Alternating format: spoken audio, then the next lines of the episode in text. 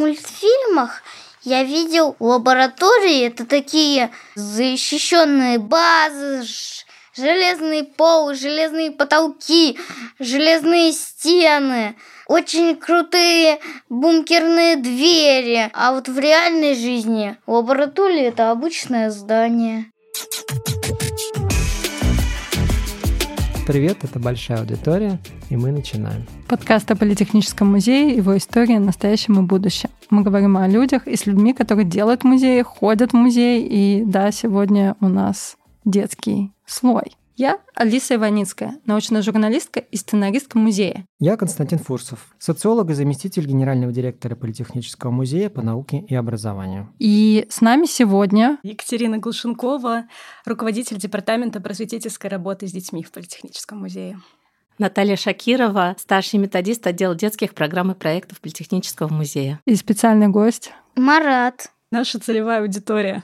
У нас есть еще какой-то термин внутримузейный под названием детский слой. Я сразу, простите, ну реально представляю, что вот, не знаю, музей как некое здание, слоеный пирог, и там где-то есть нижний этаж, и вот там дети должны кучковаться, и это их слой. А я не так, а я по росту. Вот смотрите, есть большие люди, и все, что они видят на высоте своего роста, это для условных взрослых, а то, что дети видят на высоте своего роста, это для детей, это детский слой. Что же на самом деле такое детский слой? Ну, на самом деле, правильное представление. В нужную сторону пошла ассоциация. Что такое вообще музей науки, музей технологий? Да, он действительно он говорит э, обычно очень таким сложным языком, нагруженным терминологией. В нем всегда очень много контента, очень много всего разнообразного. Приходят большие ученые, взрослые, серьезные люди, говорят о каких-то очень больших и значимых вещах. И задача музея — быть понятным и доступным для всех, для всей аудитории, и для детской в том числе. И вот детский слой — это та совокупность инструментов, инструментов, способов адаптации контента, форматов его преподнесения для детской аудитории, который вот помогает сделать музей науки понятным, доступным и увлекательным для всех, в том числе и для детей. Ты зачем в музей приходишь? Я прихожу в музей, чтобы узнавать что-то новое, что мы пока не проходим в школе. Там, кроме как познавать науку, можно еще развлекаться. Там есть такие прикольные машинки. Там есть еще маятник. Если ты раскачиваешь маятник, то энергия маятника передается в колеса, и машинка едет. Марат делится впечатлениями с нашей лабораторией «Контекст детей», которую мы не так давно провели в открытой коллекции. Вот мы достали эти интерактивные экспонаты, которые иллюстрируют различные явления из мира физики стряхнули с них пыль, отреставрировали немножко, расставили в фойе открытой коллекции и просто пригласили детей и дали им возможность как-то взаимодействовать с этими предметами и наблюдали, смотрели за тем, как происходит этот процесс обучения, познания чего-то нового, какие они открытия делают в этот момент, как они объясняют себе какие-то явления, которые видят в этих предметах. А что это были за предметы? С которых пришлось стряхнуть пыль? Ну, те же самые маятники, качели, угу. гармонограф, например, мы сделали новый. Как вообще ребенку показать, как вот из маятникового движения получается волна? как это можно сделать, качаясь на качелях, например. Угу. Мы подумали, посмотрели, понаблюдали за детьми, как они играют и что они исследуют, каким образом они это делают. Нам пришла в голову такая мысль: качелям приспособить некую такую емкость с песком или с какой-то крупой, которая бы просыпалась на площадку под этими качелями, и за счет этого рисовала бы красивый очень такой узор. Ну и вот много таких у нас интересных предметов. Но это самый такой яркий, с которым мы ездим и на фестивальные площадки, из которого началась наша лаборатория «Контекст детей». Как в закрытом музее функционирует детский слой? Что есть сейчас? В первую очередь университет детей. Он у нас был, есть, у нас будет. Это наш любимый проект. Мы его хвалим и лелеем. Его любят дети, родители, его очень любим мы. Он продолжает э, работать, он процветает. Это кружок. Все здорово. Это университет. Там точно так же есть семестры, есть лекции, есть семинары, есть проекты, есть ученые. Даже домашние задания иногда есть, но они только по желанию. Это очень важное отличие от университета. Абсолютно безоценочная среда. У нас э, никаких нет оценок. Нет хороших, плохих, успевающих, отстающих. Есть только увлеченные, интересующиеся. Это первый проект «Университет детей». Дальше это наша детская публичная программа. В первую очередь это наш формат «100 вопросов ученому», когда дети вольны задавать любые вопросы любому ученому, которого мы пригласим. Это второе. Третье — это детский слой на выставках. Что такое детский слой на выставках? Пока выставки временные, это детские этикетки, это детские экспозиции, которые мы делаем специально для детей, это контекст детей, это путеводители детские, которые помогают адаптировать контент и самостоятельно ребенку исследовать экспозицию. На грядущей юбилейной выставке, которая у нас будет в Манеже, мы хотим на некоторое время рядом с взрослыми этикетками, с подписями к экспонатам, разместить специальные планшетики, на которых дети могут делиться своими ассоциациями, идеями, мыслями, которые у них, фантазиями, вопросами, которые у них возникают при изучении какого-то экспоната.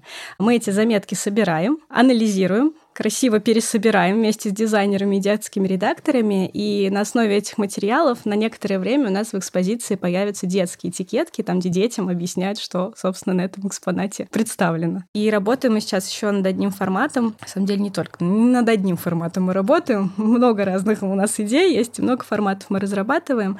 К юбилейной выставке мы готовим такой рюкзак исследователя, поход по музею, поход по выставке. Когда ребенок приходит на выставку, может взять рюкзачок, в рюкзачке у него есть разные материалы, любые, начиная там от стандартной лупы какой-нибудь фонарика, который ему помогает что-нибудь увеличить, подсветить на выставке, где художественное темное такое пространство, и что-нибудь интересненькое самому поизучать, поисследовать, без explainer а, может быть, даже без взрослых пройти самому, провести свое такое расследование по выставке. Была у нас такая идея, и, в общем-то, она готовится к открытию, скорее уже это будет в историческом здании, не на временных выставках. Это научные шоу, тележка, который выкатывает explainer и показывает э, детям какие-то эксперименты. Это происходит прямо в пространстве выставки, на экспозиции, с определенной какой-то периодичностью, и это тоже делается для детей. Кто вообще является аудиторией так называемого детского слоя?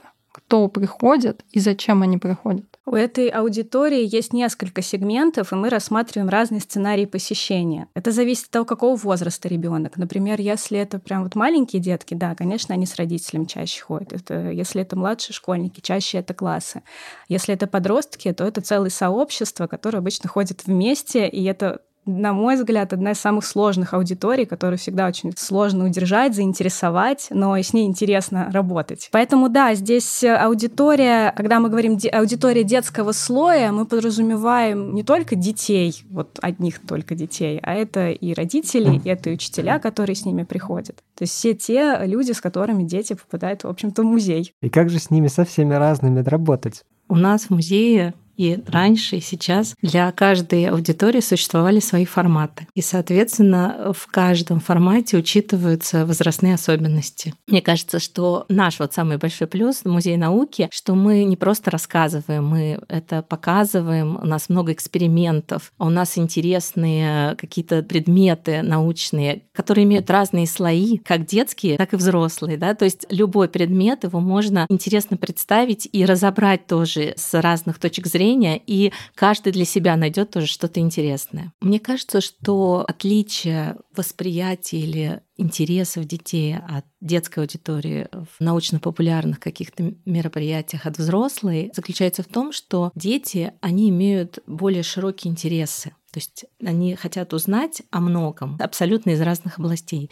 Условно им интересно все как правило. Чем младший ребенок, тем, наверное, это более как раз, да, вот э, об этом можно говорить. А взрослые все-таки имеют какие-то свои уже сформированные интересы, какие-то области, в которых они хорошо разбираются, которые им интересно обсудить, добавить да, что-то новое вот именно в эту копилку из какой-то своей области. А вот, мне кажется, в этом есть еще отличие. Достаточно давно стала аудитория музеев вообще всех, и нашего политехнического музея в том числе, снижаться вот в возрастной вот этой планке. То есть возраст стал понижаться, потому что буквально там, я не знаю, лет 15 назад, а может быть даже и 10 еще, в Политехнический музей приходили ребята не младше 7 лет, то есть только школьники. В принципе, все, что мы делаем для детей в музее, все форматы, которые мы разрабатываем, ну, у кого лучше всего спросить, как лучше сделать, как будет интереснее, как будет увлекательнее, как полезнее будет. Ну, конечно, у детей. И там во вторую же очередь у родителей и учителей, но в первую очередь у детей. И мы всегда, конечно, смотрим на их интересы. И, собственно, когда мы задумались о том, что ну, стали замечать, что у проекта «Университет детей» появляется тенденция на спрос к программам для дошколят, мы стали просто смотреть, а что, собственно, отличает дошколят, например, от младших школьников. И что мы можем им предложить такого, чего, например, потом не будет ни в энергии, ни в импульсе, это в более старшие направления, но что вот в точку попадет именно для дошколят. Мы сделали опрос в соцсетях, мы выбрали основные темы, которые чаще всего мы слышали, когда нам родители писали на нашу почту, наши соцсети. Когда мы провели этот опрос, промониторили пожелания детей и родителей в соцсетях, вот мы выделили для себя для начала три таких основных трека и глобальных интереса. Динозавры, море и вулканы. Вот это прям топ-3, которые мы собрали, когда собирали пилотный проект для дошколят. Основываясь на когнитивных особенностях детей, мы поняли, что, например, детям от 7 лет и старше, им довольно легко каждый раз приходить на новую площадку, знакомиться с новым ученым и погружаться в новую тему. Для этого возраста это вполне приемлемо, им это комфортно, и им это интересно. С дошколятами решили поступить чуть иначе, потому что дети помладше, они все таки круг у них общения и их вот мирок, он чуть-чуть пока еще поменьше. Это дом, семья и, например, садик, и, может быть, один-два кружка. И для них важно приходить в дружелюбную, знакомую обстановку, к знакомым а, ведущим, к которым они привыкают на протяжении семестра, к которым они не стесняются обратиться, заниматься в группе с ребятами, которые всегда с ними одни и те же на протяжении всего семестра. И уже отталкиваясь от этих особенностей и потребностей детей дошкольного возраста, мы сформировали модель семестра, в которой, в отличие от более старших направлений, у нас весь трек из пяти занятий проводится на одной площадке с одним ведущим и на одну тему. И поскольку дети там в 5-6 лет тяжело запоминают какие-то термины, ну, в общем-то, им это пока еще и не нужно, мы ставили задачу не погрузить их с головой в какую-то отдельную научную сферу, там, отрасль, чтобы они вот в ней полностью разбирались, и все, например, там, не знаю, захотели стать палеонтологами разом, океанологами или еще кем-то. А мы поставили себе задачу расширить их кругозор кругозор, поддержать их в их интересе, в желании, в стремлении изучить побольше вот то, что им нравится, вот эти динозавры, которых они видят в энциклопедиях, там, в мультфильмах или где-то, и просто рассказать им чуть побольше про них. И немножко им показать обратную вот эту сторону этой сферы, что динозавры — это вот не только картинки в энциклопедии, а вот есть ученые, специальные люди, которые этим занимаются, они это изучают, как это можно сделать. И, соответственно, у нас и занятия так строились, э, что мы там, не знаю, мы откапывали кости динозавра в песке буквально, детально, мы изучали их строение. У нас даже было занятие, когда мы специально на площадку привезли огромную 100-килограммовую модель париозавра, и на нем показывали, иллюстрировали детям, как вот э, динозавры передвигались в то время. Вообще есть такая шутка, что если ты знаешь всех динозавров, ты либо палеонтолог, либо тебе 4 года. И вот когда мы проводили занятия про динозавров для дошкольников, у нас предусмотрено, что в конце занятия к нам в аудиторию заходят родители. Вообще это детские занятия, но э, детям очень хочется поделиться со своими родителями какими-то новыми открытиями, показать им, какие они опыты проводили на занятии. Бывало так, что родители тоже э, слышали часть занятия, какую-то интересную информацию. Когда мы рассказывали про динозавров, мы приводили примеры из разных разных музеев э, всего мира. И, например, рассказывали про отпечатки археоптерикса. И вот одна мама очень заинтересовалась этой темой и спрашивала там про лондонский музей. Она говорила, что она там была в музее науки. А я рассказывала ей наоборот, что вот в Берлине я тоже видела. Когда мы говорили о динозаврах, детям было очень важно рассказать о том, каких они знают динозавров, названия привести какие-то. Это были достаточно простые динозавры. Мы, например, брахиозавра разбирали разбирали, находили отличия от диплодока, то есть те, которые на слуху и которые ребята знают. А взрослые, наоборот, интересовались какими-то последними научными открытиями, какими-то предметами, экспонатами из музеев других стран, например. Как сделать, э, чтобы ребенку было интересно? Вот опять же повторюсь, там спросить его. У нас, например, есть ящик любопытства, буквально такой ящик, на почтовый похож, в котором мы на протяжении всех наших э, мероприятий детей э, собираем вопросы. Детские, которые у них возникают во время лекции, во время занятий в университете детей. И так мы получаем этот стресс, то, что им интересно, что они хотят услышать, что они хотят узнать. А как с ними разговаривать на площадке? Ну, опять же, самый такой очевидный момент — никогда не разговаривать с ними именно как с детьми. Не сюсюкать, не снисходить там до, до общения, вот тут тебе непонятно, тебе это не нужно. А постараться взглянуть на вещи глазами ребенка. Это всегда какая-то другая оптика, другой взгляд, другой подход, и ты, как правило, глядя, ну, как мне кажется, на мир глазами ребенка узнаешь какие-то неожиданные его горания. Да, они очень неожиданные вопросы иногда задают. Мы, например, в рамках нашего формата 100 вопросов ученому прошлой осенью... Это когда дети допрашивают ученого. Да, да, это как 100 вопросов взрослому, только у нас э, в центре только, внимания... Только детские. Да, в центре внимания у нас стоит ученый. Вначале задается тема, мы говорим, что за ученый к нам пришел, Ученый немножечко рассказывает о том, чем он, собственно, занимается, и дальше дети вольны спрашивать его абсолютно все, что угодно. Это может касаться и научной сферы, которую представляет ученый, а могут быть э, вопросы и личного, например, характера вообще, как он стал ученым, почему вот он, не знаю, решил вот именно эту сферу для себя выбрать. И ну, для меня, например, было удивительно, сколько дети не боятся рассуждать об очень серьезных и сложных вещах. Была одна из дискуссий с ученым, мы говорили о том, может ли человек жить вечно, вечно или хотя бы неопределенно долго. Родители терялись, им было очень сложно рассуждать на эту тему и как-то этими понятиями оперировать в своей голове. Им это, ну, у них это не укладывалось в голове, а дети прекрасно нас разделились на две группы. Одни голосовали, например, за то, что да, вечная жизнь возможна, например, в формате там в электронном каком-то, когда мы можем э, свой разум воспоминания загрузить на какой-то внешний носитель. Кто-то говорил, что нет, нужно больше думать о сохранении вот биологического здоровья, здоровье человека в его теле и сохранять как можно дольше там, его работоспособность. Ну, было очень удивительно, что дети абсолютно спокойно об этих вещах рассуждали, и для них это не составляло какого-то труда, они не видели границ вообще вот в исследовании таких вопросов. Этот подкаст – часть обширной программы празднования 150-летия Политехнического музея. Подписывайтесь на наши соцсети, чтобы быть в курсе всех новостей. Ссылки в описании.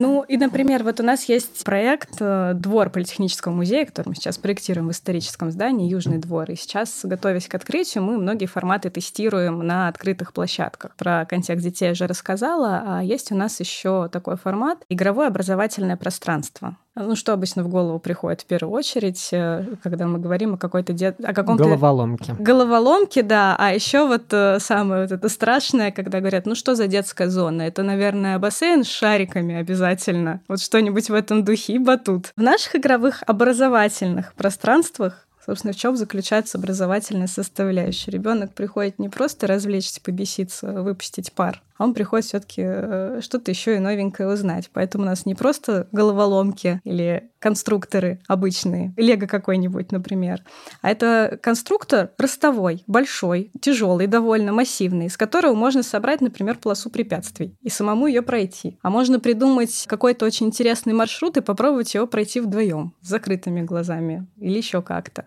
И Здесь очень важна вот роль э, педагога-фасилитатора, который направит э, детскую энергию в нужное продуктивное русло, чтобы это не превратилось в какое-то такое просто бешенство на площадке, а действительно было игрой и исследованием, когда он помогает детям вступить во взаимодействие, подкидывает им какие-то идеи, он э, следит за тем, что, например, дети, бывает, увлекаются, устают, и важно вовремя, не погасив при этом их интерес и мотивацию, вовремя перенаправить внимание ребенка на какое-то другое занятие занятия. Вот, например, мы тестировали такой игровой конструктор э, в рамках фестиваля ВКФест в парке Горького. И у нас обязательно рядом с конструктором была зона рефлексии. И мы видим, что ребенок сам составил эту полосу препятствий, полазил, поэкспериментировал, где-то, может быть, спрятался, посидел, отдохнул, снова полез и устал в какой-то момент. Мы подходим к нему, говорим, а вот что ты сейчас сделал? Он начинает рассказывать, как он составил маршрут, как он его проходил, где у него были сложности. И один простой вопрос. Нарисуешь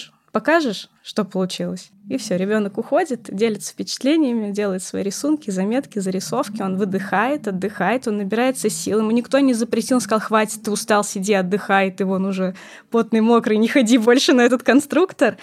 Просто его внимание на какое-то время перенаправлено на другой объект. При этом он остался в контексте этого пространства, он продолжил там о нем думать, как-то анализировать свой опыт, что он сейчас сделал, и он его оставил на бумаге. Это очень важная для нас документация. Мы ее храним, систематизируем, мы потом изучаем, и некоторые детские находки записываем, какие-то ассоциации у них возникли, там, не знаю, что они как будто на гору взбирались, или они там в лесу в каком-то оказались. Но для нас такие моменты очень важны. Хитрые вы Да. детей используете для своих музейных целей. И вот отвечая на вопрос, а как сделать, чтобы ребенку было интересно? Вот он пришел на эту игровую площадку, на наше игровое пространство, и мы его спрашиваем, а что ты хочешь сделать? Вот он пришел, осмотрелся, он увидел. Есть педагог-фасилитатор, который его встретил, который с ним познакомился, представился. Есть конструктор, и он видит, например, как дети с ним взаимодействуют. Есть стол с э, листочками, с карандашами, стоят качели гармонограф. И первое, что вот мы делаем, мы спрашиваем, а что ты хочешь сделать? И вот, чтобы он не ответил, мы его в этом поддержим. Вот в его желании что-то здесь начать делать. Даже если он просто ничего, я еще не знаю, хочу постоять и посмотреть, он стоит и смотрит, ему никто не мешает этого делать. Если он захочет, он пойдет поиграть с другими ребятами. Вы сказали, что ребенку важно в какой-то момент поймать, переключить и так далее. Вот что делать? Может быть, вы расскажете о реальных каких-то случаях, когда в лаборатории на занятии воцарился хаос? Тут есть несколько вариантов, мне кажется. Первое вот прям вот чуть-чуть подождать. И как саморегулирующая система это может через, ну, буквально там, если минута, две. Если это, например, вариант, что у нас есть эксперименты, которые действительно вызывают очень бурную реакцию детей. Раньше, когда мы проводили лекции демонстрации, например, в научно-учебной лаборатории химия, был такой очень популярный опыт, э, вообще опыты со взрывами, которые, конечно, вызывают очень бурную реакцию, и нужно вот действительно дать детям чуть-чуть вообще прийти в себя. А мы готовим их всегда к таким экспериментам, говорим, что будет, как нужно себя вести, да, но все равно, когда взлетает банка под потолок на водородном топливе, то есть происходит мгновенная реакция цепная, да, взаимодействие водорода с кислородом, тут все равно никак нельзя обуздать свои эмоции. И буквально минута просто вот лектор, там те э, ведущие, да, которые проводят это занятие, дают детям вот прийти в себя, подождать. Хороший еще вариант действительно переключить внимание, задать какой-нибудь вопрос вообще из другой области или просто вот в продолжении занятия показать что-то интересное. То есть вот переключение внимания, оно, конечно, очень хорошо тоже работает. Но должен быть какой-то мощный стимул, который заставит э, отвлечься, да, и переключить. Поэтому нужно сначала подождать, а потом продолжить, но уже совершенно в каком-то другом ключе. С дошколятами, например, тоже мы практикуем такой ход, если у нас есть какой-нибудь основной зачинщик, самый активный, который уже в какой-то момент даже немножечко начинает другим э, ребятам мешать на занятии. Обычно этот человек становится главным ассистентом и помощником ведущего. Сразу чувствует какую-то ответственность, он собирается и уже совершенно по-другому себя ведет. То есть вы потихоньку переигрываете детей. Мы их берем на свою сторону, и, собственно, мы да, возглавляем это уже буйство, потому что на самом деле самые хулиганы отъявленные, когда мы их уже погружаем да, вот в такую какую-то помощь, чтобы они были именно демонстраторами там, опытов какими-то или помощниками, они очень собираются и действительно проявляют все свои хорошие качества, и уже вот на хулиганство у них просто не хватает э, сил, времени и желания. То есть они пытаются заявить э, свое лидерство, и вот тут у них появляется реальный шанс это лидерство доказать, да, не через противоборство, а через выполнение значит, какого-то ответственного задания, например. Не было ли претензий со стороны родителей, что, а, мол, а, малыш пришел домой, и банки все начали летать под потолком? Обычно наоборот. То есть к нам приводили детей, которые уже дома все взорвали, что только можно, все смешали, взяли все уже на кухне у мамы продукты, стиральные порошки в ванной, все попробовали, да, определить pH, как вот друг с другом все это взаимодействует. И вот таких детей, как правило, родители приводили к нам на занятия политехнический музей. Как правильно работать с разными группами детей. То есть сколько может длиться, например, какая-то лекция, в каком возрасте допустим интерактив, а в каком только он должен и быть. Да? То есть как вы нащупываете вот этот баланс между условным монологовым, как мы говорим, да, то есть когда лектор что-то рассказывает, и неким, не знаю, диалоговым, интерактивным взаимодействием. Если мы говорим про то, как мы выстраиваем формы работы с разной аудиторией по возрасту, здесь действительно есть определенные временные интервалы, когда ребенок может удерживать внимание. То есть, условно говоря, вот если мы говорим про дошкольников, то это 45 минут, час. Но час у нас занятия идут, потому что у нас еще есть подготовка, вот общение с родителями, общение с ведущим. Поэтому мы можем до часа растянуть. Но так вот для дошкольников само занятие, оно длится где-то 45 минут непосредственно, вот активно, когда они участвуют, проводят опыты, отвечают на вопросы. Там. То есть здесь есть очень строгая на самом деле вот временная, да, вот эта вот закономерность. То есть у дошкольников, например, 45 минут, у начальной школы час, час 15, дальше средняя школа полтора часа, ну и так далее, то есть на увеличение. То, что касается разных форм взаимодействия, именно а, мы говорим, если лекционная форма, если более такая практическая форма, здесь действительно тоже как бы это все прослеживается с взрослением детей, да, переходом их в подростковый возраст, и уже взрослые люди, когда к нам приходят, а это, естественно, тут можно уже дискуссию на несколько часов проводить, что Политехнический э, музей успешно демонстрирует, когда никто не хочет уходить да, с наших встреч, с бранчей и так далее. Но про дошкольников здесь вообще есть такая особенность, что те методисты, которые разрабатывают занятия, они говорят о том, что это должно быть такая вот вообще игровая история. То есть самое эффективное, когда мы детей погружаем в игру и в процессе игры делаем эксперименты, обсуждаем что-то интересное, отвечаем на вопросы, да, все это в игровой форме, никакого лекционного формата здесь быть не может в принципе. Ну вот как раз на дошколятах мы делали вулкан, там ребята разбивались у нас на группы. У каждого был свой какой-то совершенно особенный вулкан. Причем, чтобы, опять же, это не было каким-то бездумным творческим порывом, мы сначала целое занятие выясняли, собственно, почему вулканы бывают разного цвета, почему так получается, что там снег на вулкане, например, лежит, если он потухший. Это может быть грунт какой-то, поэтому там черная какая-то земля, это может быть застывшая лава, поэтому это оранжевый цвет. Подбирали пластилин, и уже из него лепили этот вулкан, и дальше, вот, да, вот эта классика жанра, сода, что там, уксус, и у нас э, происходило это торжественное извержение вулкана, три вулкана на занятии, э, там счастливые дети звали родителей, все показывали, как этот вулкан извергается, и мне кажется, это очень хороший показатель, что дети потом пришли домой и очень сильно захотели заново это все смешать, опять слепить вулкан, опять, чтобы у них получилось вот это извержение, значит, что им понравилось, что они поняли, что вообще произошло, они запомнили запомнили этот эксперимент, у них выстроились вот эти ассоциации, собственно, что они делают, зачем, из чего этот вулкан сделан, и как так получается, что он извергается. И вот это желание прийти домой и чего-то еще похимичить, поделать, мне кажется, это очень хороший, наоборот, показатель. Это говорит о том, что мы своей цели достигли в наших занятиях. И вот Наташа говорила про форматы, например, в зависимости от возраста. Ну, условно, маленьким детям интереснее, на самом деле, все на себе попробовать. С теми же самыми динозаврами. Мы посмотрели, как динозавр ходит, впечатлились, да, вот была вот эта пауза, мы дали детям выдохнуть, кто хотел, там сфотографировался с динозавром, потому что он большой, очень сильное впечатление на детей производит. А потом попробовали сами походить как динозавры, побыть динозаврами встали на четвереньки, разобрались, как у них лапы передвигаются, за счет чего вот они там качаются. Вот париозавр, вот Наташа, может быть, подробнее расскажет, в чем там особенность его передвижения. И так детям маленьким понятнее, им так интереснее, и так они лучше усваивают э, вообще информацию. А, например, когда ты с подростками занимаешься, им уже интереснее не самим на себе что-то попробовать, а какой-то конечный продукт получить в конце.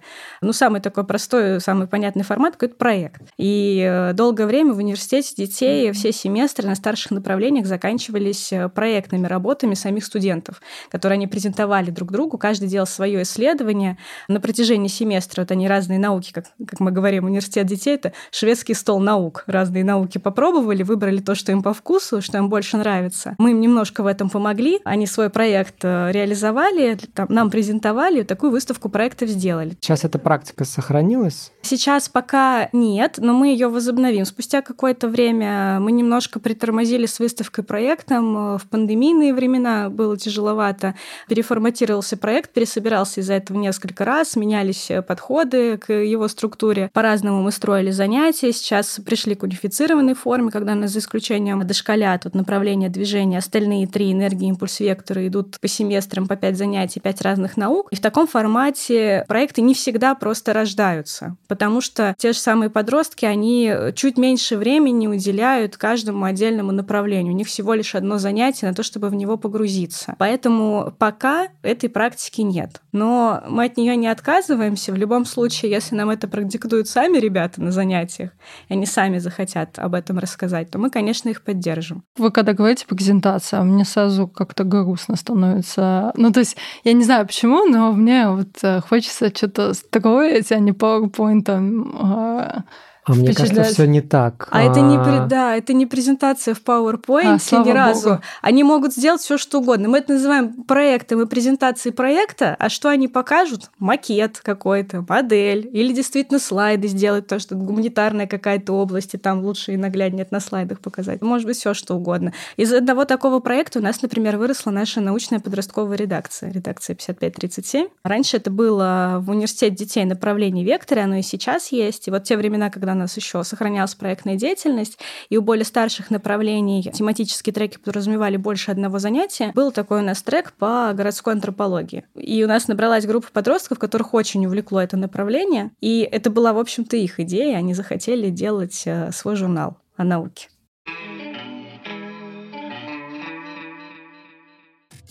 Если вам понравился подкаст, порекомендуйте его друзьям, поставьте нам оценку, оставьте отзыв на платформе, где вы его слушаете. Это поможет большему числу людей узнать о нас. Как планируется выстроить детское музейное пространство в э, Политехническом музее? Самая главная цель, чего хочется добиться, чтобы дети стали такой же полноправной аудиторией музея, как и взрослые. Сейчас это не совсем так по разным причинам. Это сложно. Ну, во-первых, потому что это сложно, потому что это работа, которую должен делать не один департамент только в музее. Это то, о чем должны думать и знать все сотрудники музея. В перспективе сделать так, чтобы детское это был не какой-то отдельный один слой или один какой-то формат, или что-то взрослое, приспособленное для детей потом, или что-то, что вот сверху нахлобучилось, например, уже на готовую выставку а так, чтобы дети, они вот по умолчанию просто всегда были в поле зрения музея. Если мы проектируем выставку, это не дополнительные какие-то этикетки, например, которые стоят рядом с уже готовыми взрослыми, которые появились уже после открытия. А это то, что изначально запроектировано вместе со всем контентом выставки. Если мы проектируем посетительский опыт, если мы готовимся принимать посетителей на выставке, мы готовим экскурсии, мастер-классы, мы готовим эксплейнеров к общению с аудиторией, мы это сразу делаем и для детской аудитории тоже.